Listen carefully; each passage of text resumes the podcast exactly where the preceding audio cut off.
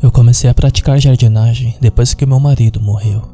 Eu não gosto, mas me senti obrigada porque, na minha cabeça, se as plantas dele morressem, seria como se seus últimos vestígios na terra fossem apagados para sempre e ele finalmente seria levado definitivamente de mim. Então, eu retirava as ervas daninhas, regava-as. Tive que aprender que as plantas eram anuais para que, quando o inverno acabasse, eu pudesse trazê-las de volta na primavera assim como ele fez no começo do ano, antes de ser arrancado de mim. Postei fotos do azevinho doente em uma comunidade de jardinagem para que eu pudesse dar um jeito de voltar ele à vida e talvez isso seja algum tipo de redenção. Peguei as mudas de algumas plantas e estão espalhadas em xícaras por toda a minha casa, tomando sol no peitoril da janela enquanto as encorajo a criar raízes para que sua linhagem continue e se algo acontecer, posso replantá-las e será como se nunca tivessem morrido. Meus amigos acham que é bom que eu tenha encontrado algo produtivo para fazer com meu tempo. Vai ajudar a curar a sua dor, eles dizem, manter esse jardim.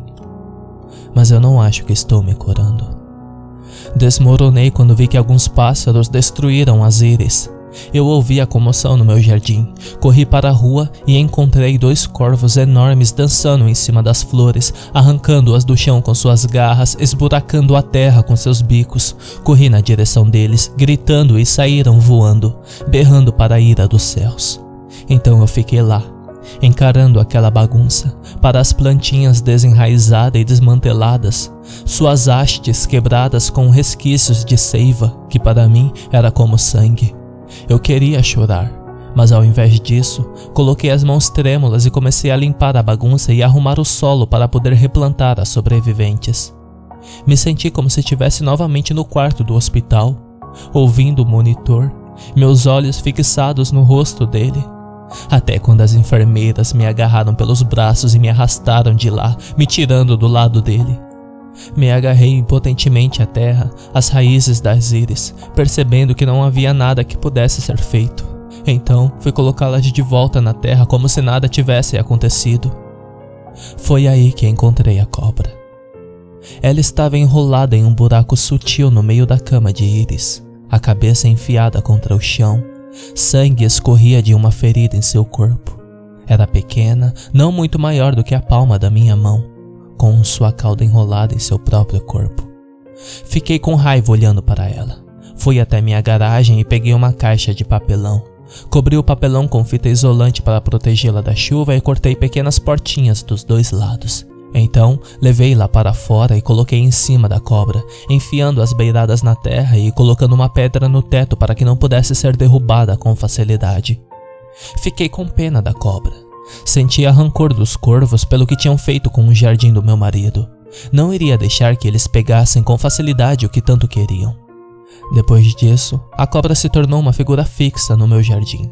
Se escondia em sua caixa e me observava da entrada. Seus olhos negros fixados em minhas mãos, sua linguinha se remexendo para fora da boca. Eu dava olhadas disfarçadas para ela, fascinada por sua coloração era branca com nenhum padrão em seu corpo, mas não albina. Não é aquele branco pálido roseado, mas aquele branco de nuvens gordas ou de um tubo de tinta óleo. Pura. Não era como uma espécie que eu conhecia. Suas escamas eram como pérolas, brilhavam contra a luz do sol e seus olhos eram negros como pedras de ônix. Seu corpo era sulcado com dobras que pareciam de couro, dobras grossas uma por cima da outra. Eu podia ver uma carne rosa escondida por debaixo quando ela se movia e suas escamas se mexiam. Depois de uma semana, ela começou a sair da caixa quando eu estava presente. Se rastejava pelo meio de minhas plantas e eu acredito que estivesse me seguindo pelo jardim enquanto eu cuidava de tudo. Às vezes eu via os corvos, empoleirado nas árvores próximas ou na cerca, mas não incomodavam a cobra quando eu estava por perto. Comprei uns grilos em uma agropecuária e comecei a levar para ela, deixando os bichinhos perto de sua casinha. Logo, começou a esperar por mim. Coloquei minha mão para baixo e ela enrolou seu pescoço em meus dedos e, em seguida, correu pela minha palma. Entrelaçou-se em volta do meu pulso e eu me levantei, levando a cobra comigo. olhando para ela enquanto ela olhava para mim. Ela falou comigo no dia em que eu desisti do arbusto de azevinho. Minhas tentativas de salvá-lo foram um fracasso e me senti culpada por não conseguir manter vivo o um maldito arbusto que meu marido havia plantado. Antes, havia esses horríveis arbustos vermelhos nos canteiros e ele passou um mês arrumando aqui. Depois colocou a terra e cascalhos novos, então plantou os azevinhos. Dava uma espécie de frutinhas vermelhas no inverno, ele me disse, a cada dois anos. Agora, o único que sobrava estava tudo enrugado com folhas secas em tons de marrons e amarelo, e seus galhos eram tão frágeis que quebravam ao menor toque. Tinha que tirar aquilo dali, eu pensei, talvez substituí-lo. E esse pensamento foi tão esmagador que comecei a chorar. Senti a cobra deslizando sobre meu pé, suas escamas geladas e macias, aqueles sulcos estranhos batendo contra o osso do meu tornozelo estava crescendo rapidamente. Já tinha bons 30 centímetros. Tia? Ela me perguntou. Por que choras? Algo naquilo pareceu tão natural, tão esperado, que nem hesitei em responder. Falei para a cobra que não conseguia manter o azevinho vivo e sentia como se estivesse falhando com meu marido, pois ele que havia plantado. Nada perdura, a cobra me respondeu: Morrer é algo natural das coisas. Então se rastejou de volta para o jardim e me deixou sozinha para chorar a morte do arbusto. Todas as plantas do meu marido começaram a esmorecer depois disso. Havia poucas ervas daninhas agora, e aquelas que conseguiam brotar rapidamente ficavam amarelas e derretiam de volta à terra, suas folhas putrefazendo-se em lodo. Parei de usar veneno de erva daninha, temendo que estivesse também prejudicando as flores. A cobra veio e conversou comigo muitas vezes, embora na maior parte do tempo apenas ouvia. Às vezes comentava sobre o tempo, mas dizia pouco mais. Começou a me chamar de tia para complicar meus problemas com o jardim, a grama também estava ficando doente, com partes dela ficando marrom e secas e chamuscadas. Encontrei alguns coelhos enquanto checava uma dessas partes. Havia cinco deles, do tamanho da minha mão, congelados dentro da toca debaixo de uma camada de grama e pelo solto. Olhei para eles por alguns minutos, encantados com seu tamanho e manchinhas brancas que carregavam no pelo da testa. Então os deixei lá. Eu me perguntava sobre a cobra, se era capaz de machucá-los, mas a cobra não era tão grande ainda. Já trocara sua alimentão para camundongos, comprando-os congelados e descongelando-os antes de trazê-los para fora. A cobra era educada, agradecendo-me por suas refeições, dizendo que ainda não ousava deixar a segurança do meu jardim. Por causa dos corvos? Eu perguntei. De fato, seu tom era irônico. Ainda não sou grande o suficiente para fazer deles minha refeição. Essa declaração pareceu uma promessa. Olhei por cima do meu ombro para onde um par de corvos me observavam de uma árvore, e parecia como se uma sobra se pusera na frente do sol. Poucos dias depois de encontrar os coelhos, caminhei novamente para onde a toca ficava, querendo ver se ainda estavam lá. Encontrei-os espalhados pela entrada do buraco, com espinhas de pé, suas pernas estendidas e olhos bem abertos e bocas escancaradas, salpicadas em espuma seca. Não havia marca neles, mas o chão ao redor deles estava rasgado, como se estivessem arranhando a terra na tentativa de se arrastar para frente para longe da toca. Meu coração martelou no peito. Os corpos estavam rígidos e moscas mortas jaziam suas peles. Peguei uma pá na garagem e fui cavar um buraco perto das árvores. A cobra veio se juntar a mim. Observou a pilha de cadáveres por um momento e então se enroscou entre meus pés. Me perguntou por que eu estava tão triste. Coelhos morrem. É para isso que eles nascem. Não gosto de vê-los assim, eu sussurrei. Pensei na última visão que tive do meu marido, o corpo torcido para a cama, a boca aberta para o teto, Certamente a casa funerária o fez parecer em paz, mas isso não era ele. Era um corpo e nada mais, e não pode dissipar como ele parecia nos últimos segundos de vida. Agora, olhando para os coelhos esparramados diante de mim, eu vi a semelhança em seus membros torcidos e bocas abertas, silenciosamente gritando com aquela injustiça de ter terminado com a vida tão cedo. Então vá para dentro, a cobra sussurrou. Eu vou levá-los embora para você. Eu fui, como se estivesse em transe. E quando voltei para o quintal, descobri que os coelhos tinham sumido e que a toca em que estavam agora era um buraco fundo, estendendo-se na terra negra. Preenchi o buraco. Só mais de uma semana depois que vi a cobra novamente. Naquela época, meu jardim se recuperou, as plantas cresceram verdes novamente e, infelizmente, as ervas daninhas voltaram. Eu me perguntava onde estava minha amiga cobra e temia que talvez os corvos tivessem conseguido pegá-la, afinal, também não tinha os visto. Então, uma tarde, enquanto estava regando azeres, ela saiu de sua casa. Estava muito maior do que antes, talvez um metro e meio de comprimento e três centímetros de diâmetro. Desliguei a mangueira e perguntei onde ela estava. Mergulhei fundo na terra, tia, ela me disse. Procurei o reino dos mortos. Senti um frio repentino, apesar da luz do sol. Perguntei por que ela faria tal coisa e balançava a cabeça e língua remexendo. Para encontrar seu marido. Quase não consegui ouvir o que ela disse em seguida minha mente congelada naquelas palavras, na sua impossibilidade, mas a selvagem, audaz esperança que se agitava em meu peito, esperança que freneticamente tentei reter, porque não acho que eu sobreviveria se deixasse criar raízes e florescer em meu coração essa possibilidade. Mas sinto muito, tia, ela continuou. Não consegui viajar para tão longe. Ainda estou muito fraca. Deixe-me ficar mais um pouco em seu jardim e então tentarei novamente. A primavera se passou e se transformou em verão. A horta do meu vizinho começou a produzir sua colheita, embora pequena, pois seu jardim estava sofrendo com a chuva e o calor e suas plantas mal haviam crescido neste ano mas havia o suficiente para colher e eu os vi lá um dia, juntando a abóbora e levando-a para a grelha para cozinhá-la. Pude sentir o cheiro do carvão e o cheiro de carne e dos legumes terrosos recém-cortados, e estavam acompanhados. Outro casal. Eu podia ouvi-los de dentro da minha casa, rindo e conversando no conversa de trás. Doeu de um jeito estranho. Minha casa estava silenciosa fazia muitos meses agora. Não tenho certeza quanto tempo passou antes que eu me desse conta do silêncio vindo do quintal.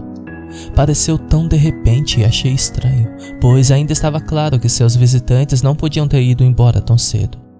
Fui até a janela de trás e olhei. Os quatro estavam deitados no chão. Nenhum deles se moviam. Me senti tonta, tropecei para longe da janela. Pensei na casa funerária e estando lá sozinha com o corpo do meu marido e odiando como ele estava, odiando olhar para ele e não ver nada, como se ele tivesse sido esculpido em mármore. Me forcei a me mover, sair pela porta dos fundos, correr até o portão da cerca e entrar no quintal deles para ligar para a emergência. Ajoelhei-me ao mais próximo, a mulher convidada, alguém que eu não conhecia. Seus olhos estavam abertos, cheios de horror e manchados de um líquido preto, e sua boca estava cheia de espuma ensanguentada. O sangue escorria do nariz e das orelhas, seus membros estavam tortos, as costas e o pescoço dobrados como se fosse uma boneca jogada descuidadamente no chão. Eu ouvi os gritos dos corvos nas árvores próximas enquanto eles pulavam de galho em galho e gritavam para mim. E então, um sussurro da cerca. Tia! A cobra chamada. Vem embora, vem embora, não olhe. Eu fiz isso. Fiquei ali de costa para os corpos dos meus vizinhos e chorei enquanto o operador no telefone dizia que tudo ficaria bem e que a ambulância estaria lá em breve. Suas palavras eram vazias e acho que ele sabia disso também. Eu sinto muito, tia, a cobra murmurou. Eu sinto muito eu vou tentar encontrá-los também no reino dos mortos. Eles levaram os corpos para longe. colocando-os em sacos pretos para que os espectadores na calçada não pudessem ver a espuma ensanguentada e seus olhos enegrecidos. A polícia veio, pegou a comida e depois me questionaram. Não, eu não vi nada de estranho. Não, eu não sabia de ninguém que não gostasse deles. E eu não saía muito, honestamente, não depois que meu marido morreu. Respondi tudo o que perguntaram o melhor que podia e então foram embora. Eu não vi a cobra depois disso. Encontrei o buraco dela que ela deixou para trás, cavando a terra enquanto procurava os mortos, e eu enchi de volta. A família do vizinho veio e começou a arrumar a casa. Ficaram lá por alguns dias e depois a casa ficou em silêncio. Presumi que tentariam vender a casa em algum momento no futuro, quando estivessem prontos. Eu ainda não tinha me livrado dos pertences do meu marido, afinal de contas, e ele já estava morto há meses. Então, mais pessoas vieram e eu não os reconheci. Mas eles ficaram no quintal do vizinho, pegaram amostras do solo e cortaram as plantas da horta. E o meu jardim estava sobrevivendo, mas mal e mal. Tive que arrancar a maior parte das íris e senti uma espécie de desespero aterrorizado toda vez que saía para tentar salvar as plantas que restavam. As árvores perto da cerca dos fundos estavam começando a perder suas folhas, como se o outono estivesse chegando mais cedo, e eu não entendia por que isso estava acontecendo. Não entendia como meu jardim estava morrendo, assim como meu marido. Eu não sabia que a cobra tinha retornado. Não havia me chamado e não fui eu quem encontrei. Alguém veio até minha porta, uma das pessoas que estavam pegando amostras do quintal do vizinho. Ele queria fazer o mesmo no meu. Uma amostra do solo, ele disse, e algumas mudas das flores dos arbustos. Nada intrusivo. Perguntei o que ele estava procurando. Apenas checando contaminantes, ele disse, e ele não precisava explicar mais nada. Eles temiam que meus vizinhos tivessem sido morrido porque algo havia entrado em seus vegetais. Eu o levei para o lado da casa e abri o portão.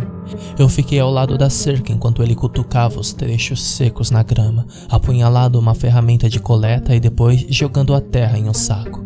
Então ele pisou nas lajes de pedra que marcavam o limite do meu jardim e colocou um pé na terra, alcançando as íris restantes. Houve um lampejo de luz, como se a luz do sol tivesse sido refletida em um espelho. E a cobra branca emergiu do leito enriquecido do jardim. Sua cabeça era do tamanho de uma melancia, e vi presas do tamanho de minhas mãos quando abriu a boca. Ergueu-se, o corpo como um tronco de uma árvore, e o homem abriu a boca para gritar, mas antes mesmo disso, a boca da serpente se fechou sobre a cabeça, a mandíbula distendendo-se para engolfá-lo. Ela bateu no chão, empurrando o corpo do homem para baixo, e então a terra ferveu sob suas espirais, e a terra subiu, como quando uma baleia irrompe e retorna à água. A cobra saiu de volta no chão e arrastou o homem com ela. O corpo dele ficou mole. Os pés foram as últimas coisas que eu vi antes de entrarem na terra sem deixar nada para trás. Eu cobri minha boca com minhas mãos, sufocando um grito. Me virei e voltei para casa e só então me permiti desmoronar. Gritei, soluçando, arranhei meu rosto com minhas unhas. O que eu deveria fazer? Deveria chamar a polícia? Dizer que havia uma cobra gigante no meu quintal? Fiquei dentro da minha casa e não fiz nada. Andei de janela em janela, me preocupando, espiando o quintal. Finalmente, depois de muitas horas, um policial apareceu na minha porta da frente. Alguém tinha vindo aqui mais cedo, ele disse, para pegar amostras para a investigação. Eu tinha o visto? Seu carro ainda estava estacionado na frente da minha casa.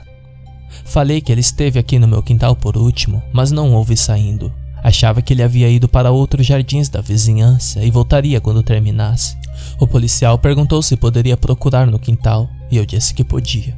Então ele foi e eu assisti da janela, temendo o que eu veria. Ele encontrou uma área de terra remexida, onde a submersão da cobra havia rasgado todas as plantas e as enterrou em um solo recém-revolvido. Ele cutucou a terra e retirou de lá o celular do homem. Então ele ligou para mais pessoas e me disseram para ficar dentro de casa. Resumidamente, e supus que isso significava que suspeitavam que eu tinha feito alguma coisa. Desenterraram essa parte do quintal E eu chorei quando fizeram isso, porque eles derrubaram os limites feitos de pedra e eu não havia como salvar as plantas que tinham arrancado, e todos seus esforços foram desperdiçados porque a cobra já não estava lá. Estava no fundo do profundo, no fim da terra, e levara sua refeição com ela. Tinham tantas perguntas para mim e eu lhes disse a mesma coisa, de novo e de novo: que ele tinha ido ao quintal e isso era tudo que eu sabia. Que eu não falava muito com os vizinhos depois que meu marido morreu e finalmente, perplexos, pararam de me fazer perguntas. Alguns dias depois, recebi uma carta pelo correio da cidade. Dizia para parar de praticar jardinagem, não corte a grama, dizia, não arranque as ervas daninhas, não pode os arbustos e, acima de tudo, não coma nada produzido de seus jardins. Fiquei dentro de casa. Estava trabalhando em uma maneira de neutralizar alguns contaminantes do solo da nossa área. Estava trabalhando para descobrir de onde estava vindo. Eu sabia. Naquela noite, depois que o sol se pôs, saí para o jardim. Sentei-me perto do local onde as íris antes cresciam e onde eu coloquei aquela pequena caixa para a cobra se estender. Perguntei por que ela havia matado aquele homem. Nada perdura, respondeu, e sua resposta veio da terra abaixo de mim. Já te falei isso. Tudo precisa morrer. Não parece justo. Mas não é. Mas é como é. Houve um longo silêncio entre nós. Então, a cobra perguntou se era do meu desejo que ela fosse embora. Não, eu não quero que você vá, eu disse mas não acho que seja seguro para nós caso você fique. Eu jamais te machucaria, tia. Olhei para meu jardim, desenraizado e cheio de escombros, todas as flores amareladas e murchas e nos arbustos secos e estéreis. Isso tudo já me machucou, eu pensei, mas não falei em voz alta. A cobra disse que iria embora, que demoraria muito tempo até retornar não disse nada do meu marido ou do reino dos mortos. Então a terra estremeceu, subindo uma crista ao longo da linha de suas costas, e depois diminuiu, e eu soube que a cobra tinha ido embora. Minhas plantas continuam a morrer. Alguns dos meus vizinhos foram embora e deixaram para trás casas que nunca serão vendidas. Depois que uma garotinha foi levada de ambulância quando caiu no chão convulsionando, sua boca se enchendo de espuma ensanguentada. A cobra se foi, mas seu veneno permanece. Não duvidem sua palavra, ela vai voltar. Talvez daqui a alguns anos, talvez em algumas décadas, talvez em alguns séculos. Mas ela vai voltar. E as plantas vão murchar, e os oceanos vão morrer, e nós vamos respirar seu veneno em nossos pulmões, e ele vai se misturar em nosso sangue, e vai nos devorar e deixar nossos cadáveres putefrados apodrecendo no solo moribundo e nem mesmo os insetos vão nos tocar. Ainda estamos recebendo carta para ficar dentro de casa, nos dizendo que estão trabalhando para achar uma solução, dizendo que, se tivermos outro lugar para ir, devemos considerar se mudar dali. Minha vizinhança parece deserta no auge do verão, com ruas silenciosas e casas escuras. Todos correm para a caixa de correios e voltam. Ninguém para para conversar um com o outro, com muito medo de passar muito tempo fora com o solo envenenado. Eu saio à noite para cuidar do jardim. Um punhado de plantas permanece. Não sei por quanto tempo viverão, mas sinto que devo fazer isso. Que se eu as deixar morrer, meu marido terá desaparecido completamente Sei que estão me envenenando, mas já é tarde demais e estou apenas apressando o inevitável. Há apenas um punhado de dias para mim. Já sinto o veneno em meus ossos. Eu estou feliz que não estarei viva para ver o dia em que a cobra emergirá para fazer com que seu veneno chova sobre a terra.